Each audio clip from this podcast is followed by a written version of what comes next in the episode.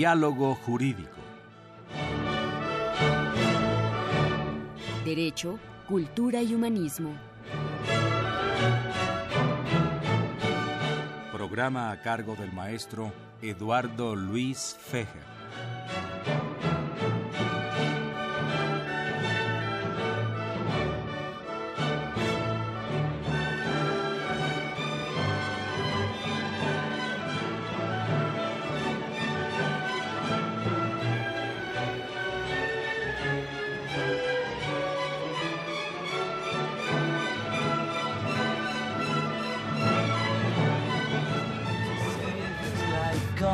Wife and nothing to say but what a day. How's your boy been? Nothing to do, it's up to you. I've got nothing to say, but it's okay. Good morning, good morning, good morning. Going to work, don't wanna go, feeling low down. Heading for home, you start to roam, then you're in town. Everybody knows there's nothing doing. Everything is closed, it's like a ruin. Everyone you see is half asleep. And you're on your own, you're in the street. After a while, you start to smile. Now you feel cool. Then you decide to take a walk by the old school. Nothing has changed, it's still the same. I've got nothing to say, but it's okay. amigos? Muy buenas tardes, soy Eduardo Luis Fejer, es el programa de la Facultad de Derecho, Diálogo Jurídico, nuestro lema, Derecho, Cultura y Humanismo. Felicidad al Padre Cronos que trajo música muy bonita de los Beatles, muy felicitado el Padre Cronos, eh, aunque como vamos a tratar el tema de Rusia y Estados Unidos, pues nos faltó que trajeras algo de música rusa, los boteros del Volga, etcétera. Pero será más adelante y ya platicaremos. Nos está diciendo aquí el doctor Carlos Casilla, quien presento ustedes y le doy la bienvenida, que hay un grupo de rock ruso que, cuéntanos de eso. Que interpreta música de los grupos más importantes de Occidente. Desgraciadamente no me acuerdo ahorita el nombre, pero antes de terminar el programa lo menciono, pero es famoso y bastante bueno. Y bueno, y Luis Escobar Auber, distinguido jurista, profesor de la facultad también, lo mismo Carlos Casillas. Muy bien, Luis, ya nos has visitado en otras ocasiones. Tú eres eh, un distinguido eh, funcionario público muy destacado. Servidor. Y además muy felicitado porque eres de Chihuahua. y eso ya es un magnífico antecedente para nosotros. Eh, me da mucho gusto, muy bienvenido. Pues amigos, este, cuando invité a Luis Escobar y a Carlos Casillas, platicando el tema que podrían abordar, y como está muy candente el asunto entre los Estados Unidos y, Rusia, pues yo quisiera que abriera el fuego el maestro Luis Escobar Aubert para inducir el tema y luego continuar platicándolo con Carlos Casillas. Cómo no, con mucho gusto y un saludo a todo tu auditorio. Te voy a decir, si es que hay auditorio, ¿eh? Seguramente sí, porque es un programa ya 13 años. Hay una señora que luego habla, pero es la única, así que... 13 años ininterrumpidos de programa. Sí, absolutamente, sí. Mira, por ejemplo, este Socorrito no tenía canas. A, a partir de que empecé a darle aquí, eh, estar en el programa, encaneció. Y el padre Cronos también encaneció en todos. Hasta Víctor Aguilar ya está canoso y tiene que un año con nosotros. Muy bien. Pues eh, efectivamente el tema de la relación entre Rusia y Estados Unidos y las tensiones geopolíticas de los últimos días, semanas, este, lo que va transcurrido desde el arribo del poder de Trump al gobierno de los Estados Unidos, eh, se ha vuelto un tema eh, candente, interesante, y sin que dicen que los abogados siempre somos muy dados a regresarnos hasta Dan y Eva, ¿no? Sin este profundizar respecto de las relaciones de Estados Unidos con Rusia, bueno, pues recordemos entre otras cosas que eh, la península de Alaska se la vendió Rusia a los Estados Unidos, o recordemos cómo Estados Unidos financió a los ejércitos blancos en 1917 para derrocar la revolución rusa de, Lenin, etcétera, y luego como este en la Primera Guerra Mundial también hay eh, una fuerte relación ahí entre Estados Unidos y Rusia y finalmente, digamos así, como vía de un eslabón más en la Segunda Guerra Mundial. Eh, si bien es cierto que Estados Unidos apoyó a Rusia con, eh, con equipo militar, este, armamento, municiones, aviones y otras cosas, durante mucho tiempo eh, Rusia, que estaba invadida por los ejércitos nacionalsocialistas alemanes de Hitler, eh, pedía que abrieran la, el segundo frente y Estados Unidos hizo sus cálculos y entró cuando, cuando quiso entrar. Y eso generó que eh, llegaran primero los ejércitos rojos, el 8 9 de mayo, llegan, toman Berlín y luego se reparten el mundo. Eh, un poco antes de la, del término de la Segunda Guerra Mundial, en febrero, se reúnen en Yalta, ya Roosevelt muy enfermo, este, Winston Churchill y Stalin, y posterior a la guerra, al fin de la guerra, ya se encuentran en Potsdam y acuerdan esa repartición que habían hecho. Para entonces ya Roosevelt había muerto, eh, habían sustituido, estaban por sustituir a, a Winston Churchill por Clemental. Eh, y entonces eh, se reparten el mundo en, en, áreas de influencia. Y esa es, digamos, como el, la gran, el gran contexto de esa relación entre Estados Unidos y Rusia y cómo se hablaba entonces de la cortina de hierro y el mundo occidental democrático y liberal y el mundo socialista este, por un gobierno dictatorial. Este Carlos Casillas, este había un temor de Hitler de que lo capturaran los los rusos, que son los primeros que llegaron al búnker. Sí. Pero tú sabes cuál era la amenaza de los rusos hacia Hitler? No lo querían matar, lo querían exhibir en una jaula por toda la Unión Soviética.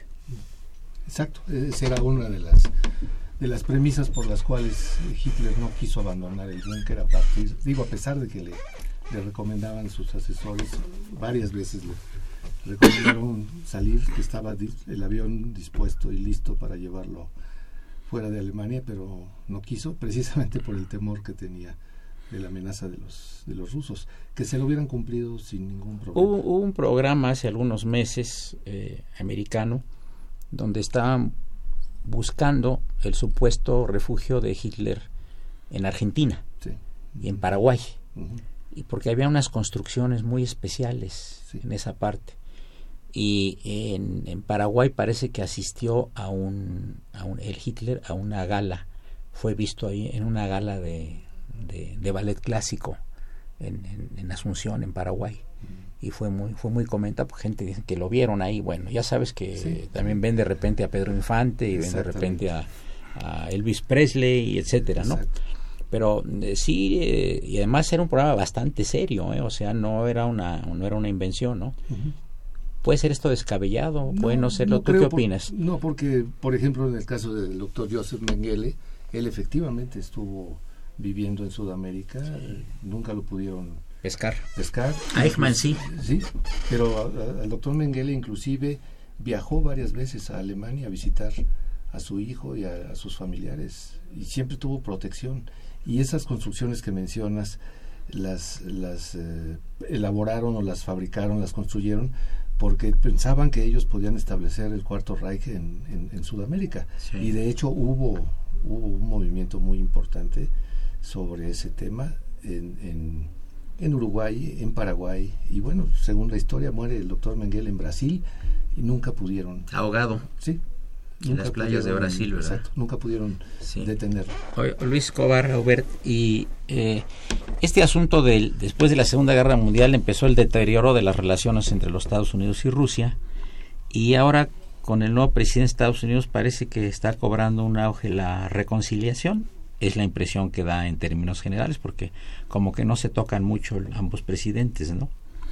Bueno, ahora se habla de una relación extraña, por llamarle de algún modo, entre Rusia y Estados Unidos, en la que aparecen los servicios de inteligencia rusos apoyando la campaña de Donald Trump, hackeando las cuentas y espiando y filtrando información de la campaña de Hillary Clinton y en el cual están inmiscuidos varios gentes del entorno cercano de Trump que alguno de ellos acabó siendo presidente del Consejo de Seguridad y tuvo que renunciar. Ahora parece que se le están acercando ya al yerno de, del propio Donald Trump.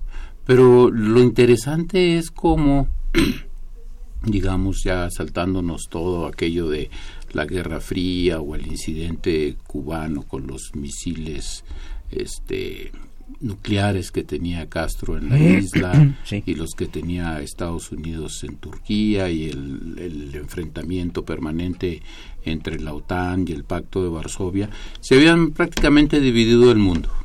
En todo Oriente, Irán, Irak, Siria, etcétera, este, habían creado fronteras artificiales y se habían dividido el mundo. ¿no? Eh, en 1989, con la caída del muro de Berlín, eh, ideológicamente pareciera que ha triunfado el capitalismo de las democracias liberales occidentales y que había sido derrotado los gobiernos este, de la Unión de Repúblicas Socialistas Soviéticos y comienza un éxodo, por llamarle así, este, una diáspora de una serie de repúblicas que estaban agrupadas en la gran patria, como le llamaban ellos, a la gran Rusia, y se apresuraron a enterrar a Rusia eh, y la dieron como prácticamente eh, que había perdido toda su, su, influencia y su hegemonía.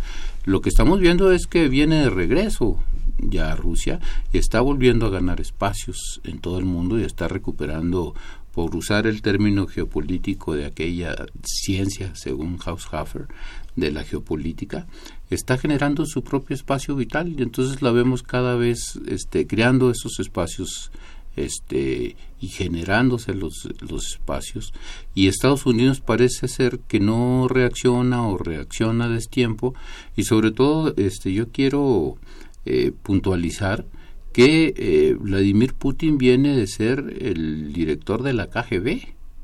Explícale al auditorio brevemente qué es la KGB, por favor. La KGB es la agencia de espionaje más importante de, Rusia y que tenía a su cargo tanto la inteligencia al interior de Rusia como hacia el exterior. Digamos, era como una especie de la CIA tan famosa y tan conocida acá en México, pero la CIA solo opera en el exterior, hacia el interior de Estados Unidos opera el FBI.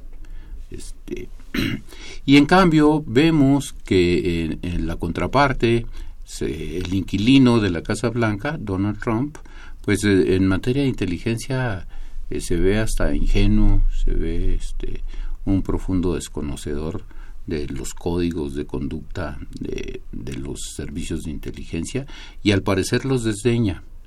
Inclusive la abrupta renuncia que le exigió a su director del FBI cuando se comenzó a acercar en las investigaciones a su entorno.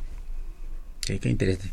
Eh, amigos, eh, hay una llamada del arquitecto Fernando Almanza que dice, Así como hubo un año del México-Alemania, debería haber un año del Rusia-México, buscando tenerlo de aliado.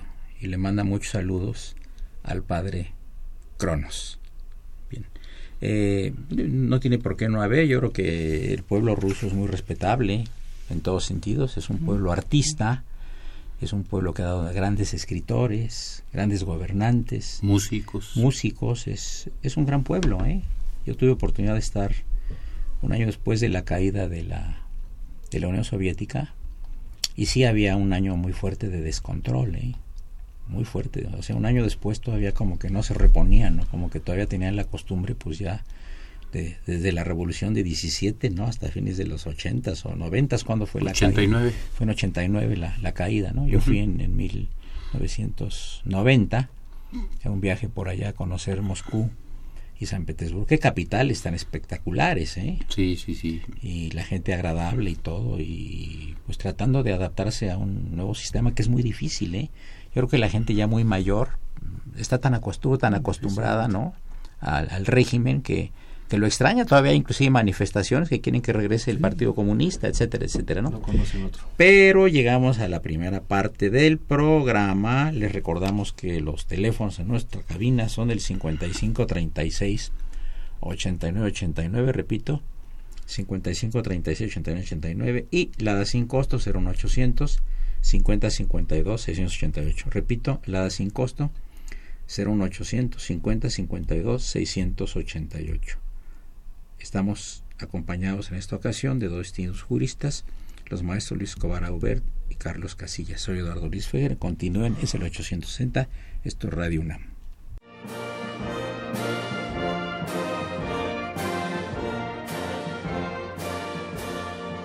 Su opinión es importante. Comuníquese. Nuestro número 5536 8989. Del interior de la República 01800 5052 688.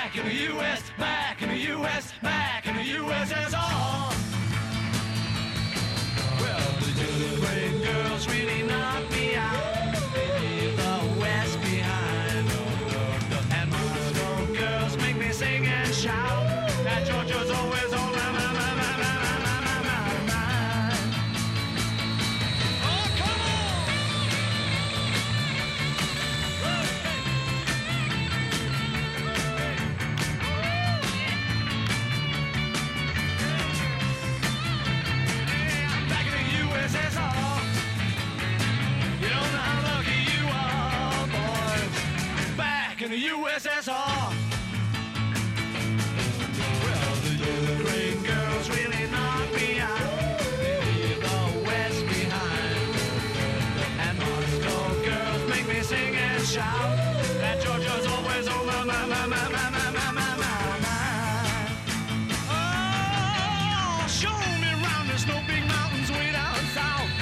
Amigos, continuamos con nuestros invitados aquí en el programa de la Facultad de Derecho, Luis Escobar Aubert y Carlos Casillas. Eh, nos manda un saludo la señora Laura Contreras, nos escucha del Mezquital, Izmiquilpan, Hidalgo. Qué bonito es el estado de Hidalgo, qué barbaridad, es una maravilla el estado de Hidalgo. Dice que nos escucha siempre y siempre hay buenos programas en diálogo jurídico. Saludos al panel. Muy bien. Carlos Casillas, continuamos. Eh, ¿Cómo piensas que vayan a continuar las relaciones, en tu perspectiva, de nuestro vecino país del norte con Rusia? Bueno, eh, siguiendo el comentario del profesor, es, es, eh, de tomar en cuenta que la tensión surge a raíz de los eh, supuestos hackeos o supuestas interferencias de los rusos en las elecciones norteamericanas. Pero no, no nos olvidemos que si se hackearon cuentas fueron las que la señora Clinton manejó en su computadora personal fuera de la seguridad No la encriptada. no la encriptada y entonces pues, los hackers interesados cualquiera, no tenían que ser ruso, podía haber sido chino o, chileno. ¿Pero qué pudieron haber inf- influido en las elecciones de los Estados Unidos? Si, si to- eh, las, las elecciones de Estados Unidos son, son indirectas. Sí, Hay delegados y son los que votan a nombre de X número de gente, ¿no? pero decían que es el, el haber publicado o el haber hecho pública información contenida en esos en esos miles de correos que manejó ella en su computadora personal y no en el servidor de, Sí. del, del Departamento de Estado, de ahí surgió mucha información que se fue filtrando a los medios de comunicación y que eso afectó la imagen de la señora a- hacia las elecciones. Pero también no hay que olvidar que unos días antes de las elecciones el mismo director del FBI dijo que aquella investigación que habían iniciado respecto de esa actividad de Hillary Clinton como secretaria de Estado la iban a reabrir o la estaban reabriendo y que dicen que eso influyó determinantemente en que la, la imagen de la señora quedara afectada con miras a las elecciones. El, el hecho es que... ¿Tú realmente lo crees? ¿Que No, el pueblo no, americano se va a estar No. fijando en esas cosas? Porque además de todo lo que se publicó, ninguna cosa fue mentira. A lo mejor no querían que se supiera, pero una cosa es que querían que fuera confidencial la información y otra cosa es que fuera mentira.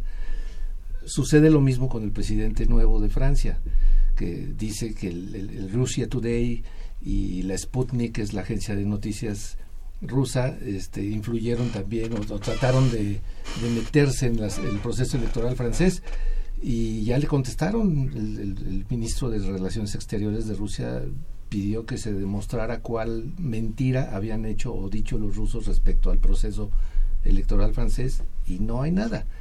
El asunto está en que se, enojan porque les filtran información, pero pues tienen a Wikileaks y tienen a muchas otras que de ellos mismos salió la información filtrada hacia los medios de comunicación. Entonces, yo creo que este supuesto conflicto entre Rusia y Estados Unidos es más bien de los medios de comunicación y no de los gobiernos. Tan es así que el presidente Trump y el presidente Putin pues mantienen una relación, yo me- desde mi punto de vista creo que inclusive hasta cordial, al, grado de que Estados Unidos, según dice su, su vocero, están tratando de levantar algunas de las sanciones que le impusieron a Rusia por todo lo que sucedió en Ucrania, en Chechenia, etcétera. Pero yo más bien es un fenómeno de tipo mediático que, que de fondo real. Además, pues el mismo yerno de, de Trump ya había pedido que se hiciera la, la comunicación directa Rusia-Estados Unidos, Casa Blanca, Kremlin, sin pasar por las agencias de seguridad norteamericanas.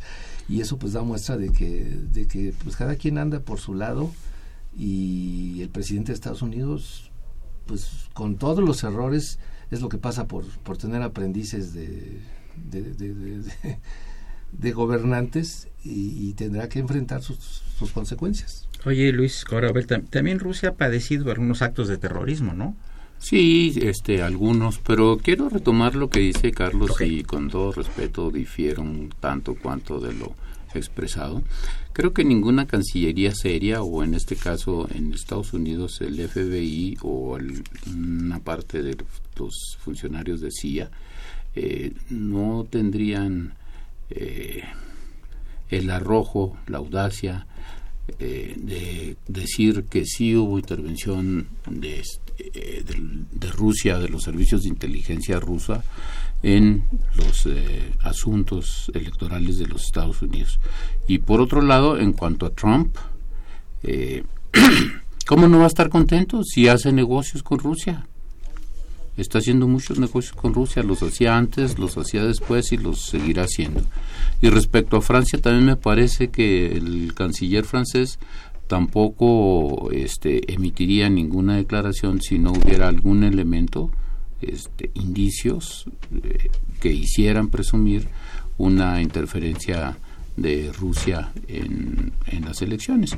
Y yo creo que es delicado porque eso quiere decir que Rusia este, está interfiriendo en los procesos electorales de muchos países, como lo han hecho siempre los servicios de inteligencia de los dos países, solo que ahora lo estamos viendo en unas cuestiones de tecnología más sofisticada y antes era más fácil que eh, armaran una dictadura, una conjura y derrocaran a un gobernador. Ahora me parece que están tratando de evitar que lleguen este potenciales enemigos rusos o gentes que tengan mayor control institucionalizado de sus países. Eh, estoy convencido de ello. Me gustaría abordar brevemente, eh, nos faltan unos cuatro minutos para, para que sea la, la media aquí del programa, preguntar al doctor Carlos Casilla el drama de los migrantes de los países árabes hacia Europa. Gravísimo. Sí, sí, sí. Bueno, pues ese es un fenómeno que surge a raíz de las guerras y de los levantamientos en países del Medio Oriente, que están convul- convulsionados desde hace ya décadas en algunos casos. El, el hecho de, haber eh, invadido Irak, por mencionar el caso, antes estuvo Afganistán, pero el caso de Irak, y aquí es eh, el fenómeno de la- del espionaje famoso. La CIA eh, filtra información de que hay armas de destrucción masiva en Irak, las cuales nunca aparecieron, las cuales le costaron el trabajo y la chamba al, pues, al primer ministro de Inglaterra, pero invadieron Irak. Y después, pues como no era suficiente, querían más y entonces van a Libia. Libia es, creo yo, el punto débil de la función de Hillary Clinton como secretaria de Estado. El no haber actuado de la forma en que debió hacerlo según sus propios sistemas de seguridad permitió el asesinato del embajador norteamericano en Trípoli y la debacle de ese país. No contentos con eso, siguen con Siria.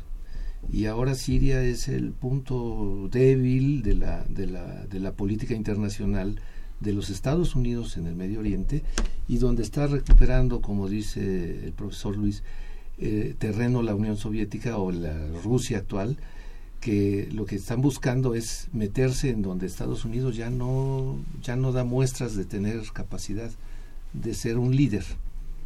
Ese es el, punto. Ahora, estos fenómenos de violencia generalizada en esa región provocaron la salida masiva de miles, de decenas de miles de personas que de alguna manera buscan llegar a territorio occidental lejos de lo que es la violencia, la pobreza, la miseria y el hambre. Y ahí está Grecia, que sufre uno de los embates más fuertes de migrantes. Está el, sur de España, eh, Portugal, Francia, Inglaterra, que están recibiendo oleadas de, migrantes, y la antigua Yugoslavia, que ahora vuelve a estar en el centro de la política internacional, porque los países de la ex Yugoslavia que ahora padecen la, cantidad eh, importante de migrantes de, los países del Medio Oriente, pues ya tienen problemas entre ellos. Montenegro ya está con problemas serios. Saliendo de, de la ex Yugoslavia, ahora Hungría, que es el, pues se suponía que era uno de los países que iban a ser más democráticos, ahora es el más radical de la antigua Europa, este, eh, la Europa del Este. Así es que eh, no se ve por dónde los migrantes se detengan mientras no se resuelva el tema de la violencia en sus regiones. ¿Y qué hacen los ingleses? Pues mandan construir una barrera en el puerto de Calais, un muro, ah, ya que hablamos de muros y de todo eso, mandan construir un muro para que no puedan pasar los migrantes ilegales de Francia a Inglaterra. Entonces es un fenómeno que, que es grave por la cantidad de gente involucrada, pero más grave porque no se ve una solución cercana a ese, a ese drama de miseria, de hambre y de violencia. Eh, nos manda un mensaje el señor Carlos Maldonado de Ixtapalapa que voy a leerlo textualmente. Trump ha sido por mucho el mejor presidente de los Estados Unidos. No tiene miedo de hablar y actuar. Es congruente y vela por el interés de su pueblo. ¿Cuánta falta nos hace un presidente así aquí? Es una llamada que leo textual del señor Carlos Maldonado de Ixtapalapa. ¿Algún comentario? Que esté en libertad de pensar lo que quiera. El arquitecto Almanza vuelve a llamar y quiere saber si Rusia es enemigo del Medio Oriente.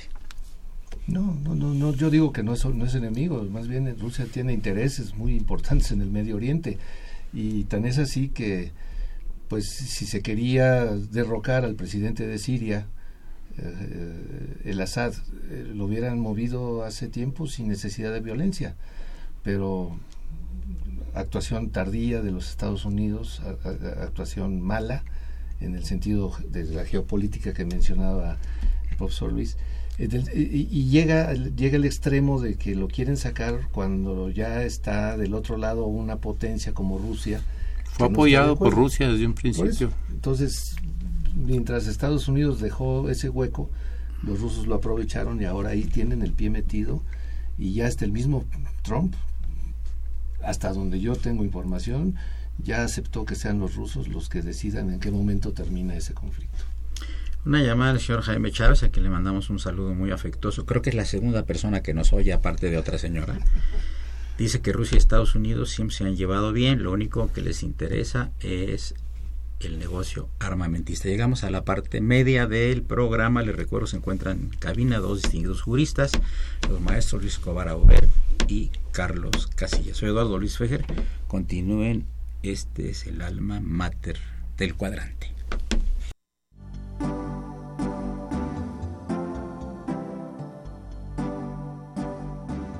Está usted escuchando Diálogo Jurídico, Derecho, Cultura y Humanismo.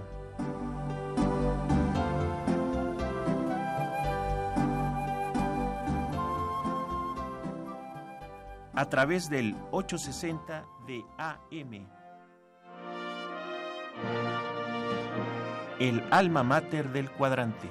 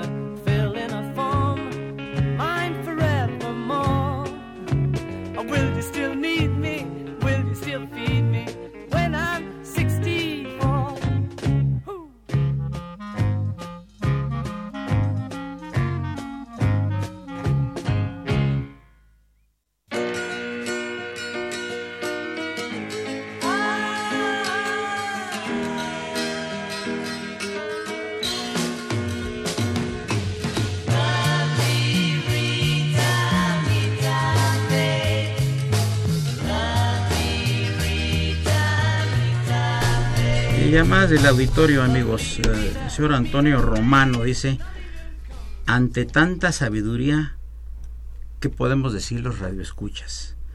Por eso nos quedamos callados, pero sí los escuchamos. Pues muchas gracias. Sabiduría aquí de los maestros. Eduardo Cruz, ¿por qué razón el Medio Oriente, siendo una de la civilización, es una civilización importante, está en guerra? Bueno, qué interesante porque nos permite retomar lo que habíamos dicho. En ese reparto del mundo que hicieron al final de la Segunda Guerra Mundial, también se repartió el Medio Oriente y se crearon este, países con fronteras artificiales. Y eh, durante mucho tiempo ese equilibrio geopolítico que nos llevó a hablar hasta incluso del mundo bipolar, se encontraban divididas zonas de influencia entre ellos. ¿Por qué ahorita es un foco de tensión muy importante? Pues habrá que recordar que entre otras cosas en esa zona están los depósitos más grandes de agua dulce, que es uno de los próximos este, eh, puntos de El encuentro, futuro, de ¿verdad? conflicto futuro. Sí, el agua. Y además tampoco hay que olvidar que por ahí cruza toda una serie de ductos que ya nos los guachicolean. Una serie de ductos, este, sobre todo que llevan gas y son el gas que les da eh, energía a la industria de Europa completa y permite que no tengan frío los europeos en el invierno. Y quien controle esa zona controla el acceso a esas zonas.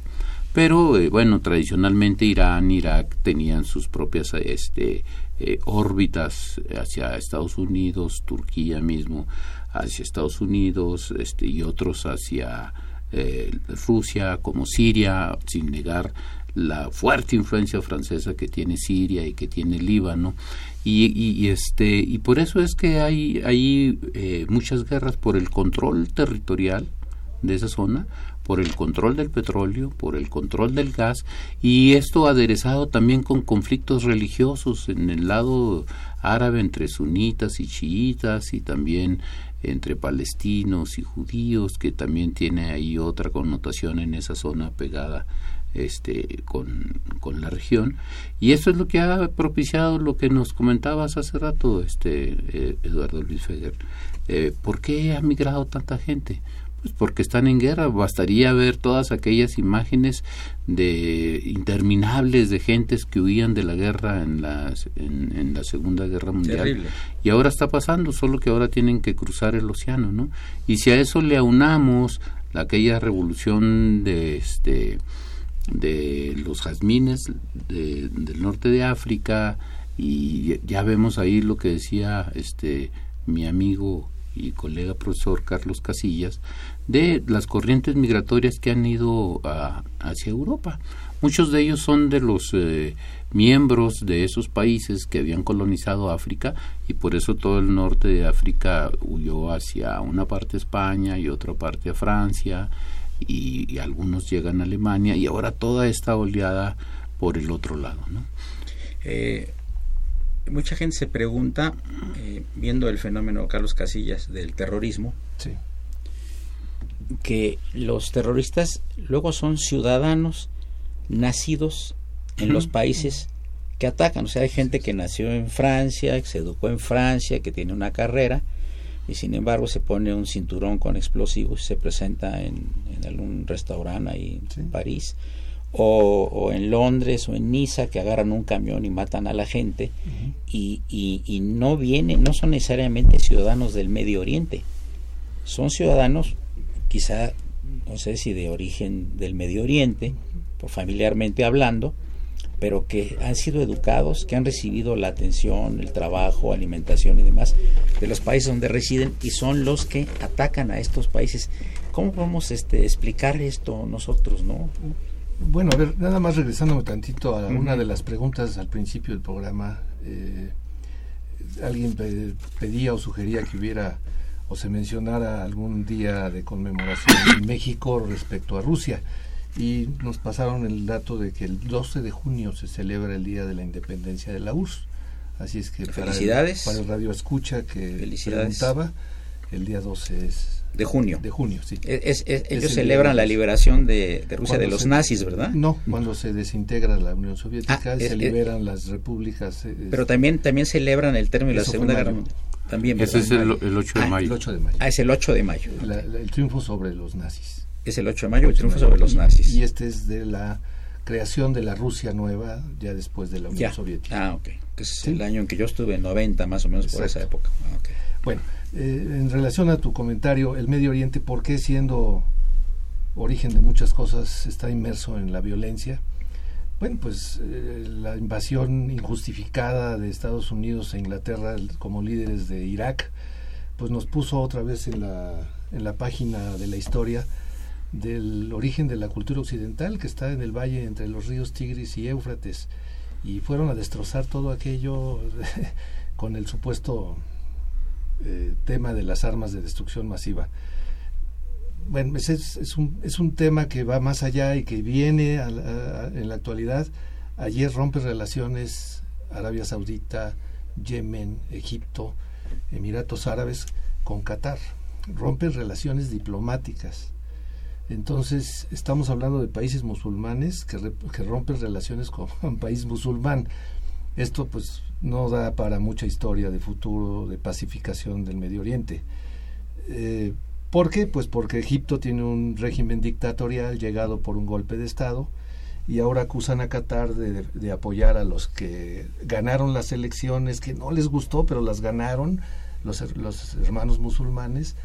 Y lo mismo que pasó en la primavera, en la primavera verde en el norte de, de África, en donde las elecciones no le gustaron al sistema occidental porque ganaron los radicales en Argelia y los derrocaron y ya llevamos cuatro años del, del derrocamiento del gobierno electo, elegido popularmente en Egipto y ahora acusan a Qatar de apoyar a los hermanos musulmanes y ahí es una es un juego de ajedrez de piezas que no va no va desgraciadamente no va a dar para para una pacificación cercana.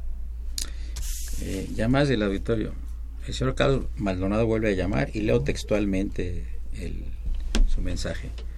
Trump es el único que puede poner orden en Medio Oriente. Lo hará y pasará a la historia como un gran estadista a la altura de Alejandro Magno o de Julio César. Eh, no, bueno, yo creo que el señor necesita revisar sus libros de historia para, para saber quién es Alejandro Magno o quién fue Alejandro Magno y no puede hablar de un presidente magnífico que lleva 100 días en el poder y no sabe ya cómo quitarse los golpes de encima. Alejandro Magno era otro otro otro personaje. ¿Y Julio César? Y no, bueno, pues, entonces ya ni, ni comentario con eso.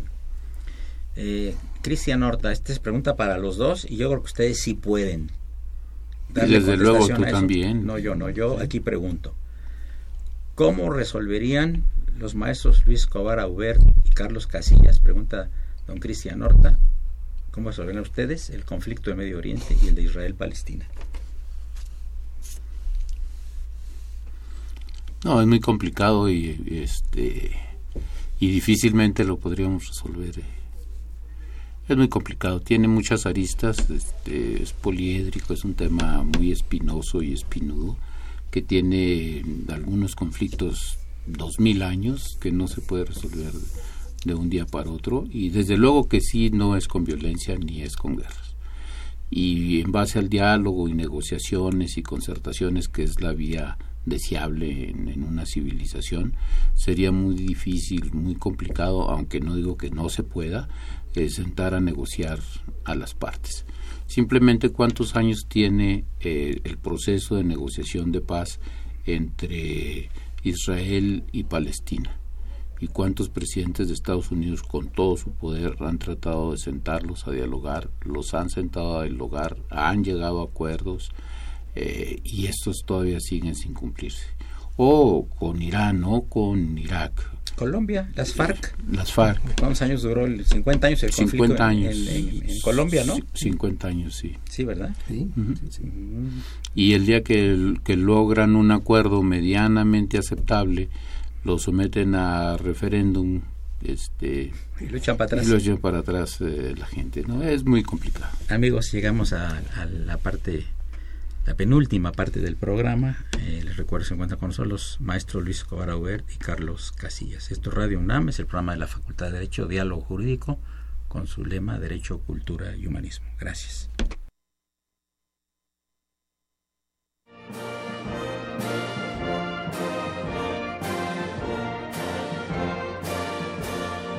Su opinión es importante. Comuníquese. Nuestro número 5536 8989. Del interior de la República 01800 5052 688.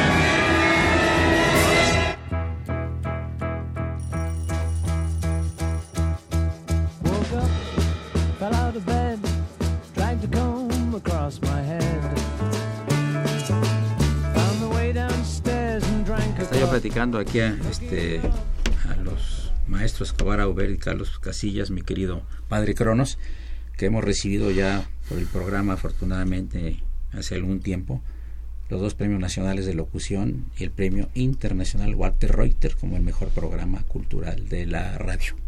Sí, así es, nada más es, es- es un spot. este Eh, La señorita Marisela Domínguez de la Biblioteca México, le agradecemos su comentario, señorita Marisela. Felicita el programa, dice cada lunes, espera ansiosa escucharlo. Muy amable por su atención. Ya tenemos tres radioescuchas, que ya es ventaja. Quiero que retomes el tema, Carlos, por favor. Sí, bueno, la pregunta del radio escucha era de qué, qué se podría hacer para resolver el tema del Medio Oriente. Son muchos problemas. Es un problema. Hay muchos países ahí. Muchos, muchas eh, Yo creo que uno de los puntos fue el final de la Segunda Guerra Mundial, el hecho de que Inglaterra, junto con Estados Unidos, Francia, etcétera, impusieran la creación del Estado judío, pues eh, generó conflictos con todas las poblaciones de, de la región. Obviamente los palestinos, pero no nada más ellos, eran otros otros eh, países que estaban se veían afectados por esa situación. Entonces es la creación política de un estado que hasta la fecha pues sigue sigue teniendo rechazo no nada más de los palestinos, sino de Irán y de otros países de la región. El problema principal yo creo que está en los intereses económicos de las grandes potencias ahí. Porque hay petróleo, porque es una zona estratégica, porque es el Mediterráneo y porque a fin de cuentas también es el origen de mucha parte de la cultura que conocemos como la tenemos y como la hemos aprendido. El, si recordamos, hablamos de terrorismo y hablamos de conflictos bélicos, pero el Estado palestino se crea precisamente por acciones terroristas. Moshe Dayan, Golda Meir, eh, muchos de los líderes de aquella época empezaron su carrera política como, como terroristas, ponían bombas y explotaban instalaciones inglesas o americanas o francesas y desde luego también árabes.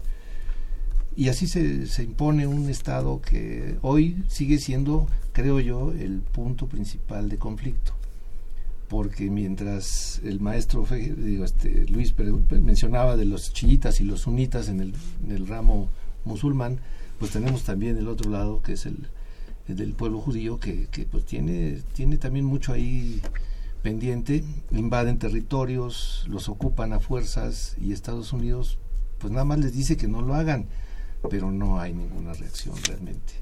Ahora con el rompimiento de relaciones diplomáticas que decía yo hace rato con Qatar, resulta que Estados Unidos tiene una base militar en Qatar y Estados Unidos ahorita le pide a los países que rompieron relaciones que regresen a la negociación cuando Estados Unidos lo que ha pedido siempre es precisamente que se resuelvan a como dé lugar los, los asuntos, aunque sea con violencia, que es lo que utilizan ellos para, para imponer sus condiciones. Así es que creo que el, el- el punto está en que las grandes potencias moderaran sus intereses. No que los pierdan, no los pueden perder, pero que no los impusieran como los han impuesto. Claro. Luis, Eh, ¿estás de acuerdo con los puntos de vista aquí del maestro? En general sí, desde luego, ¿no? Eh, solo haría al- algunas precisiones, ¿no? Cuando eh, se crea por los aliados este, una colonia, un protectorado para los israelitas, hay que recordar que eso se hizo porque ellos venían de la gran matanza, del genocidio que había hecho eh, el régimen hitleriano y venían este, huyendo de todos aquellos países de la guerra y ya luego ellos se organizan y declaran su estado, ¿no? El caso es que hoy es un estado, es un estado reconocido y ya son hechos, circunstancias que ya no pueden borrarse, o sea, tienen que aprender a coexistir, tienen que aprender a cohabitar con ellos, desde luego respetando algunos de los propios acuerdos de Naciones Unidas. En, lo fundamental. Este, como por ejemplo que Jerusalén siguiera siendo una ciudad libre y no la capital del Estado de Israel, por ejemplo, ¿no? Eh, pero creo que este tenemos también que atajar esa parte de antisemitismo que se genera eh, indebidamente por algunas cosas que no es culpa del pueblo judío, sino es responsabilidad de los gobernantes del Estado israelí, que son, digamos, los halcones ahí, ¿no? No, no todo el mundo está de acuerdo. Y desde luego hay un grupo de población muy radical en, en este en el propio Israel. Y bueno, es muy complicado, muy complicado. Y toda esa zona, por ejemplo, Siria tiene fronteras artificiales, esa no era su frontera. Hay otro caso muy interesante que creo lo había comentado contigo anteriormente, Luis. Se está revisando históricamente aquella frase que todos aprendimos, que la cuna de la civilización era entre el Éufrates y el Tigris. Y ahora se está revisando toda la parte de alrededor del Mar Negro y es muy interesante hacerlo porque creo que este algo de razón tienen y eh, había un una este eh, intercambio un flujo cultural ci- civilizatorio etcétera entre las dos regiones este y es muy interesante estudiar ahorita toda esa zona del, del Mar Negro Es muy interesante. Además, bueno, entonces el mundo por sí está muy... Yo no sé si... Hace poco me preguntaron ahí en clase los alumnos si... que ellos perciben que está muy mal el mundo. Que si esto es novedad. Dije, agarren periódicos de, de 1895, de 1920, 1950, 60, 70. Lo que pasa es que ahora las comunicaciones nos informan en el momento casi en que está sucediendo un hecho. Sí, Carlos.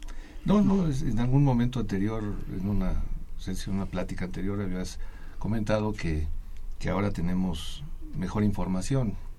Y yo había dicho que no teníamos mejor, teníamos más información. Pero esa información... No mejor, sino más información, más rápida. Sí, en tiempo real, ¿no? en tiempo real, más rápida. Y también necesariamente hay que considerar que esa información precisamente llega por los conductos que normalmente controlan la información, así es que hay que tomarlo con muchas reservas. En todo el mundo, ¿verdad? Todo el mundo. Pues, amigos, llegamos a la parte final del programa. Muchas gracias, maestro Luis Cobar Auber, por tus comentarios y presencia. El agradecido soy yo. Eh, un gusto siempre tenerte aquí en los micrófonos de Radio UNAM y en particular el programa de la Facultad de Derecho. Carlos Casillas, muchas gracias por tus comentarios y puntos de vista siempre tan interesantes. Igualmente, con mucho gusto. Muy Gracias amables. por la invitación. Encantado. Una operación de Socorro Montes, a quien saludamos con el afecto de siempre. La imagen siempre grata del padre Cronos, que va a presentar su libro en la feria de Pachuca en el mes de agosto. Ya daremos los pormenores, quién se lo va a presentar su libro. Asistencia de producción, Raúl Romero Escutia, el niño de la radio, Poligra Vilés, el libertador de la cabina, y Víctor Aguilar, que hace su nido muy eventualmente aquí en el programa, pero que está haciendo servicio social, al que le deseamos buen viaje al Canadá. Soy Eduardo Luis Fejer, la mejor de las tardes, y continúen, es el 860 Radio el alma mater del cuadrante. siempre está en un tris de encontrarse que elegir no es duda honrosa sin un gesto racional por descubrir amor al voto la voluntad de opinión amor al voto la opinión amor al voto la voluntad de opinión es la reforma deseable para ser más razonable.